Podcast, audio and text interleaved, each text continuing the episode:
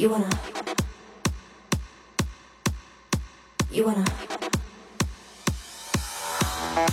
You want a hot body? You want a Bugatti? You want a Maserati? You better work, bitch. You want a Lamborghini?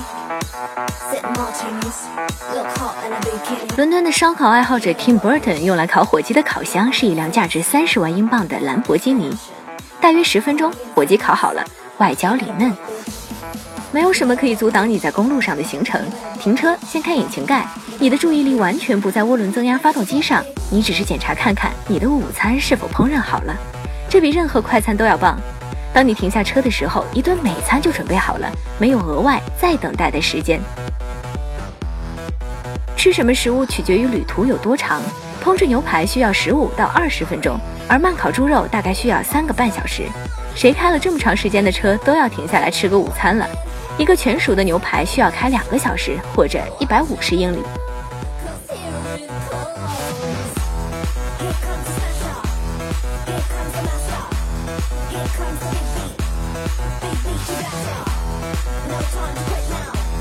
Just trying to get it now. 你的引擎不管怎么样都会产生足以烹制食物的热量，你完全可以用它来烹饪，而不是等到家以后再去厨房消耗额外的能源。要知道，你并不是为了烹饪而开车，只是在开车的时候顺便烹饪。也有用宾利烧水喝的，这一口比依云贵多了。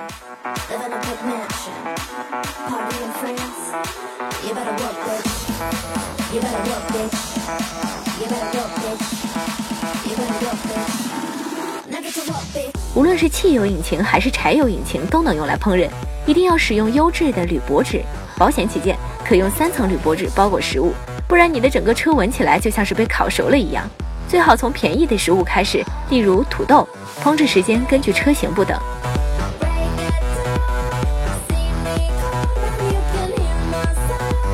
我在一个1.5升的小发动机上试过，但是几乎都不能给我的鸡肉汉堡解冻。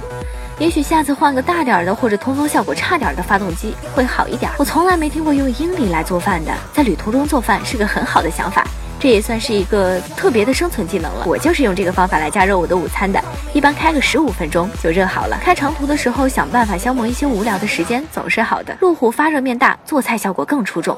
不过福特车的发热量已经足够烹制六人份的食物了。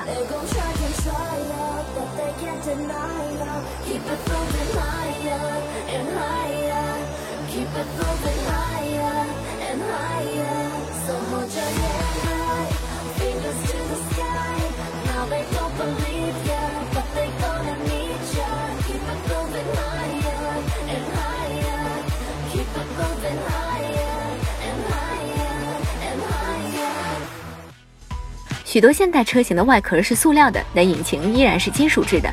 用引擎热量烹饪食物，一直以来都有人尝试。两个赛车手兼厨师 Chris Minard and Bill Skeller 在一次长途旅行中突发奇想，经过无数实验，将其真正付诸可行，写了一本书，叫做《汽车引擎烹饪独门秘籍》。在书中，他们介绍了包装好的食物应该放在哪里加热，讨论了在排气管处准备食物的好处，哪些地方绝对不能用来烹饪等等。这听起来好像是个笑话，但是他们是认真的。他们曾经还为德国市长准备了一些虾，一边开着1956年的凯迪拉克，一边就把饭做好了。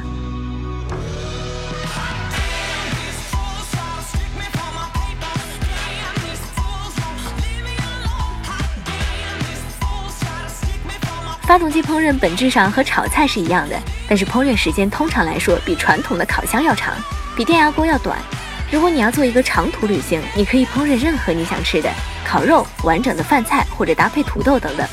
但是就算是一个短途出行，你也有足够的时间去加热一个预先煮熟的早餐三明治，或是做一些热狗。你可以通过搜索 Angie Block Cookie 去查找食谱。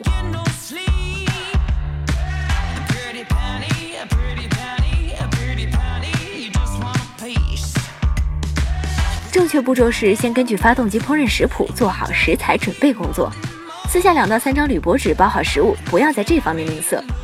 你需要找到一个发热效果很好的地方，先开几分钟车给引擎预热，然后停车，关闭发动机，并且打开引擎盖，快速并轻轻地用手指触碰发动机去找到发热点。将一片铝箔纸揉成一团球，高度大概需要六英寸。将它放在你想烹饪的位置，然后将引擎盖合上，再重新打开。这样铝箔可能压实了一点。将包好的食物和刚刚做好的铝箔球做比较，如果食品包装比球高，食物合上发动机的时候就会被碾碎；如果比球要稍微低一点，可能会在开车的时候就掉落。在固定食物的时候，要避免将其放置在会移动的物体上，注意使用耐热的材料固定。和所有的烹饪一样，在得到正确烹饪时间之前，通常都要不断尝试。如果你需要重新放回加热，记得重新密封和固定包装。最后，关掉引擎，记住发动机是热的，食物也是热的，最好用钳子或者筷子取走食物。如果你还有一段路要走，就别喝酒了。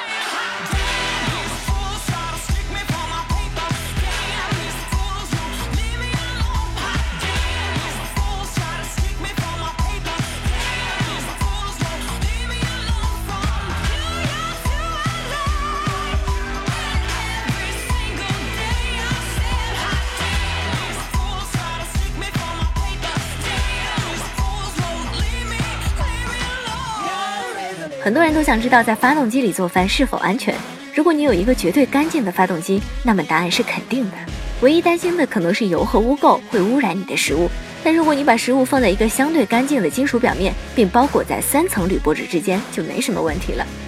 你担心一氧化碳会以某种方式进入你的食物里吗？这个就没必要担心了。如果泄漏问题那么严重，比起食物污染就会有更大的问题了。